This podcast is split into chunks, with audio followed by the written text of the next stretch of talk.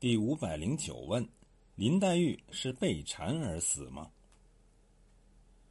我在前面说过，芙蓉女儿诔名为诔晴雯，实则诔黛玉。晴雯的结局是林黛玉结局的预演，在第七十九回就有明证。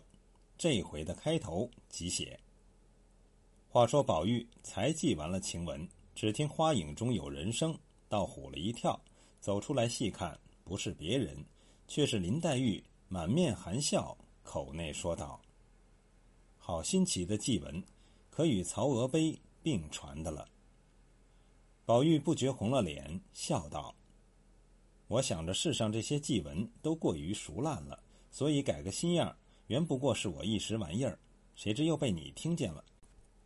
有什么大使不得的，何不改削改削？”黛玉道：“原稿在哪里？”倒要细细一读，长篇大论不知说的是些什么，只听见中间两句：“什么红绡帐里公子多情，黄土垄中女儿薄命。”这一联意思却好，只是红绡帐里未免熟烂些，放着现成的真事，为什么不用？咱们如今都是霞影纱湖的窗格，何不就说“茜纱窗下公子多情”呢？宝玉道。我又有了这一改，可极妥当。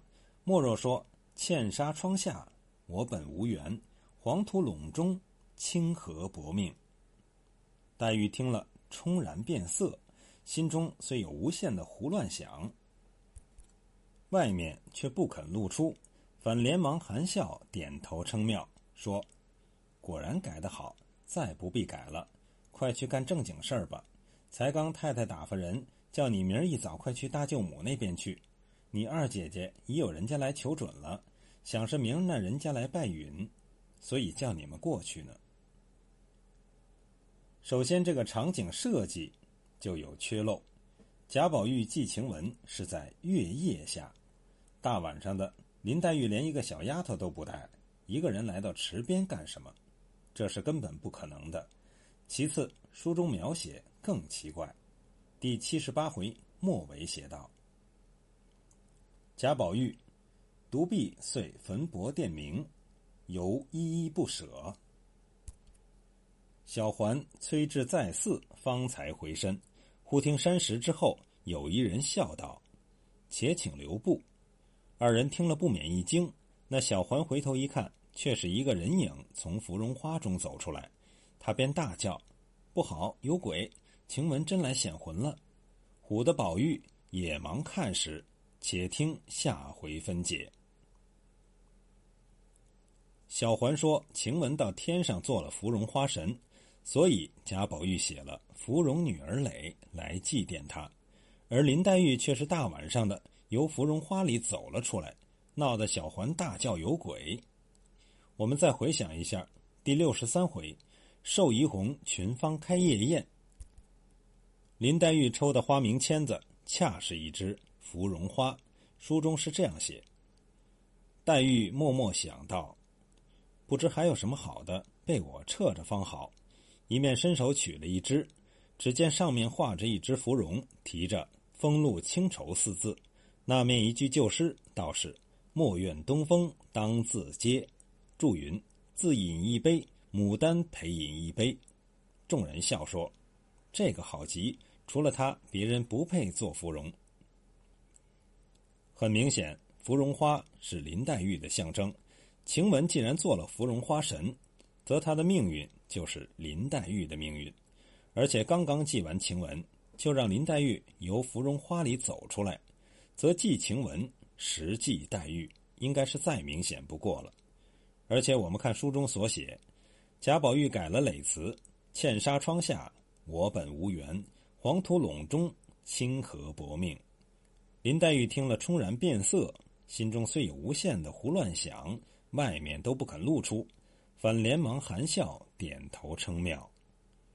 这说明林黛玉自己也听出了这累词不仅是累晴雯，实在是兼说她与贾宝玉的关系，故此才冲然变色。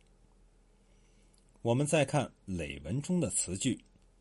花园自怯，岂奈狂飙？留本多愁，何今骤雨？高标见疾，归为恨比长沙。直烈遭危，金国惨于鱼也。贾宝玉竟将晴雯与贾谊、滚等中国历史上大有名的人物相比，这固然说明贾宝玉对晴雯的评价之高，但总觉得一个丫头竟然与鼎鼎大名的滚相提并论，有些不伦不类。只有将林黛玉包括进去，方才贴切。而且在贾宝玉写《鬼话将军词》之前，书中特意写他两次去找黛玉，两次都扑了空。第一次这样写：宝玉走来，扑了个空。宝玉自立了半天，别无法术，只得复回身进园中。回至房中，甚觉无味，因乃顺路来找黛玉，偏黛玉不在房中，问其何往，丫鬟们回说：往宝姑娘那里去了。宝玉又至恒芜院中，只见寂静无人，房内搬得空空落落，不觉吃一大惊。此时的贾宝玉是想去为晴雯送葬，可是晴雯早被他的兄嫂送往化人场了。他扑空回来，方去找林黛玉，偏偏林黛玉又不在，往宝钗那里去了。他却不知道，宝钗已经搬走。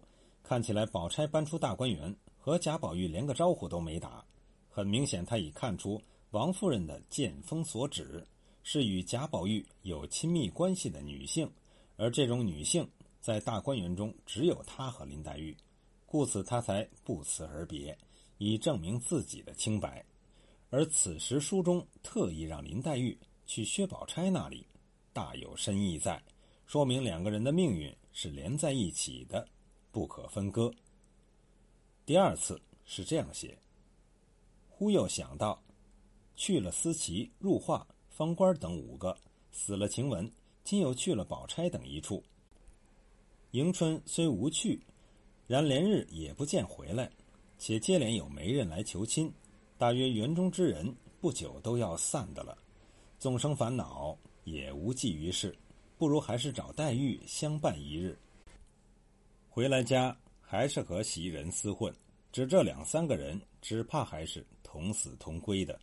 想必仍往潇湘馆来，偏黛玉尚未回。就是在这个时候，小丫头来找他到贾政那里去，于是有了《鬼话将军词》和《芙蓉女儿诔》的创作。晴雯之死对贾宝玉打击至大，使他的思想发生了又一次巨大的转变。以前他只想天下女儿的眼泪流成河，将她飘到一个鸦雀不到的地方，随风化了。到了第三十六回，他看到林官与贾强的恋情，对袭人说：“昨夜说你们的眼泪单葬我，这就错了。从此后只是个人得个人的眼泪罢了。”而到了第七十八回，他连这个想头都没有了，他只想和黛玉、袭人两三个人厮守了。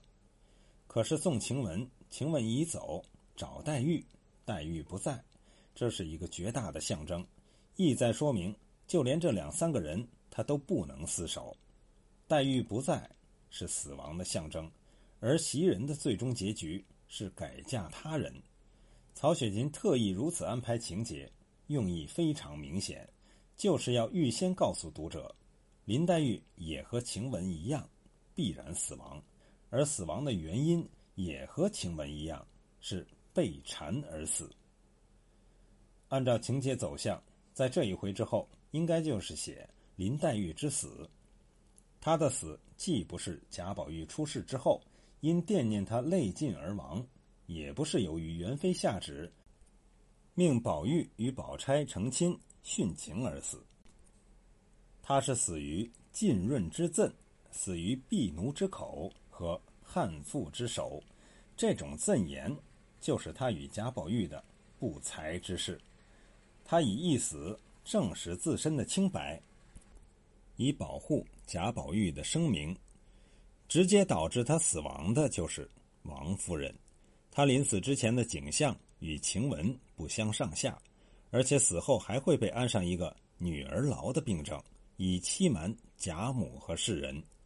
至于薛宝钗与贾宝玉的婚姻，应该是他死后的事情。